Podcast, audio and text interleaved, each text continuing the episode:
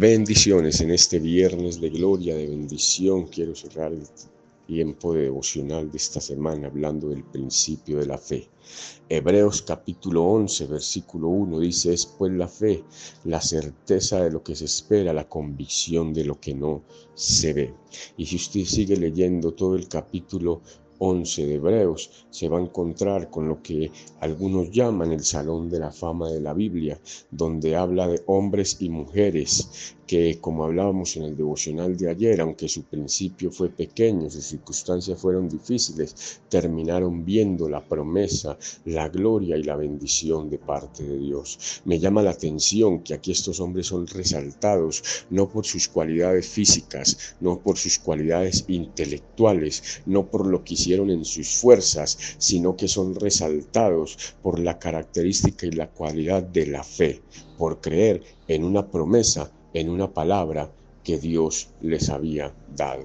Pero no solamente es creer, también es caminar en esa palabra. La Biblia habla de una mujer la cual padecía de un flujo de sangre. Esta mujer usted puede ver en la Biblia que Jesús no fue a buscarla, que Jesús no la tocó. A la mujer se le revela una palabra acerca de un imposible que ella necesitaba. Y la mujer declara la palabra. Eso es fe. La mujer creyó al ver a Jesús realizando milagros sanidades. Creyó al ver a Jesús que Él era el Salvador, que Él tenía la solución a su problema. Y la mujer dijo, si tan solo tocar el borde de su manto, yo quedaré sana. Ella declaró la palabra, pero mire la historia y piense en esto por un momento. Jesús no se le acercó.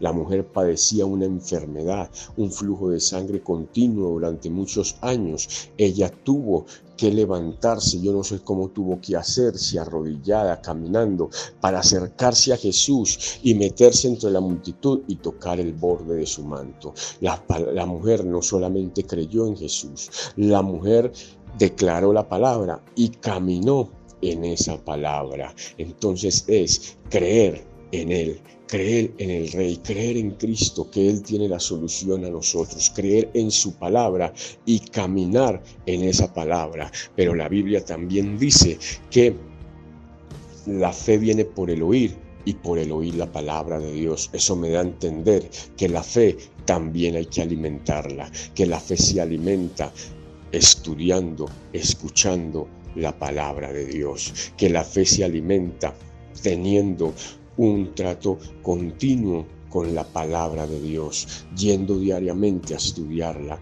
a leerla, porque es claro cuando dice que esa fe viene por el oír y por el oír la palabra de Dios. Números capítulo 23, versículos 19 y 20, dice la palabra de Dios que Dios no es hombre para mentir, ni es hijo de hombre para arrepentirse, que Él ha dicho y no hará, que Él lo ha decretado y por lo tanto lo ejecutará. Así es que situación que estés viviendo, que estemos viviendo, cualquier prueba, cualquier tiempo de dificultad, es creer es creer en Él, en el Dios Todopoderoso, en que Él tiene la solución, es creer en su palabra y alimentarnos en su palabra, y eso es fe. Recuerda, estos hombres y mujeres de Hebreos capítulos 11 no fueron ni aparecieron en este capítulo por sus cualidades físicas ni intelectuales, sino por su fe, por creer